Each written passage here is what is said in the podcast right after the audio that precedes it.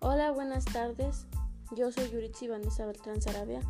Mi número de matrícula es 3925. Hoy voy a hablar de qué es el conocer, qué es el ser y cómo se aplican en la epistemología. ¿Qué es el conocer?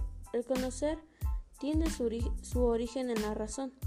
Afirma que un conocimiento solo es realmente tal cuando posee necesidad lógica y validez, y validez universal.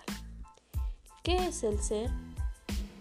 Noción filosófica que designa a la naturaleza, la materia, el mundo exterior, la realidad objetiva a diferencia de la conciencia y el pensamiento.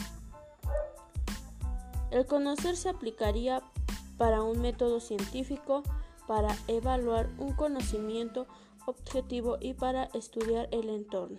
El ser, el conocer y el hacer se encuentran íntimamente ligados.